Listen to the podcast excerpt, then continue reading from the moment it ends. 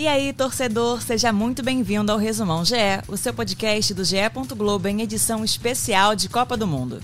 Hoje é sábado, 26 de novembro de 2022. Eu sou Vitória Azevedo e eu vou te contar tudo o que rolou no sexto dia de Mundial. Vem comigo!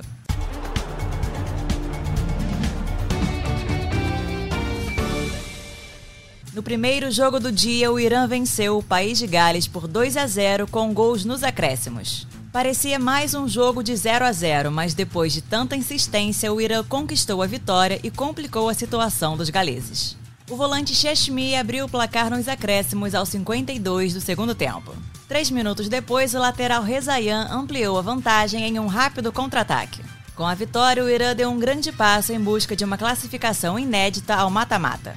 Depois da goleada sofrida para a Inglaterra, o time agora soma três pontos no Grupo B.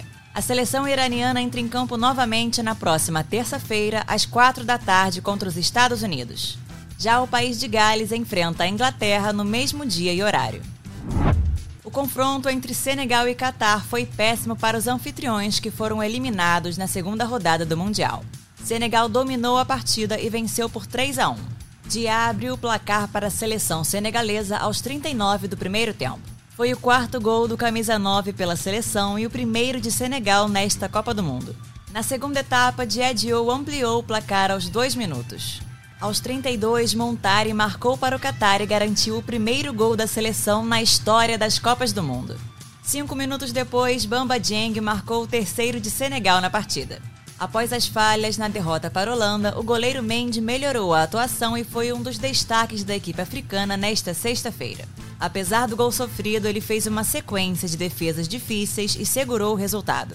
O Qatar entra em campo novamente contra a Holanda na próxima terça-feira, ao meio-dia. Equador e Senegal se enfrentam no mesmo horário.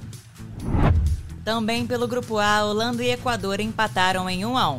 O atacante Gakpo abriu o placar para a Holanda aos 5 do primeiro tempo. Foi o segundo gol do jogador em dois jogos na Copa do Catar.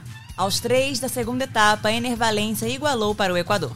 O atacante é o artilheiro da Copa com três gols. Com os resultados da rodada, Holanda e Equador lideram o Grupo A com quatro pontos.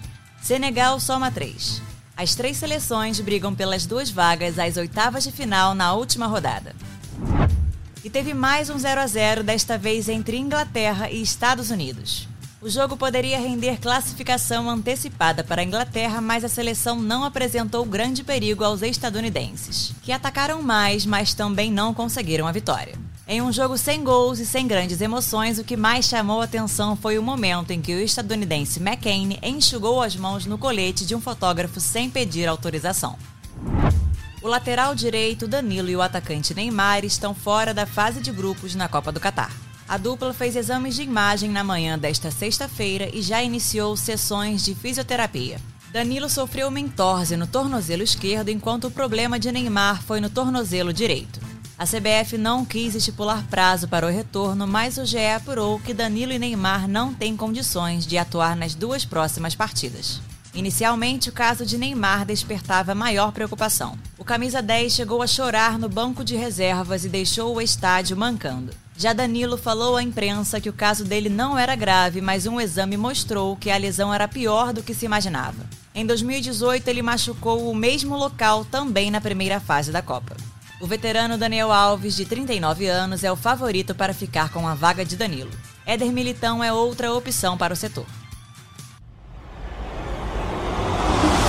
Agora fique ligado na agenda GE da Copa com os horários de Brasília. Todos os jogos são transmitidos pela Globo, Sport TV e GE.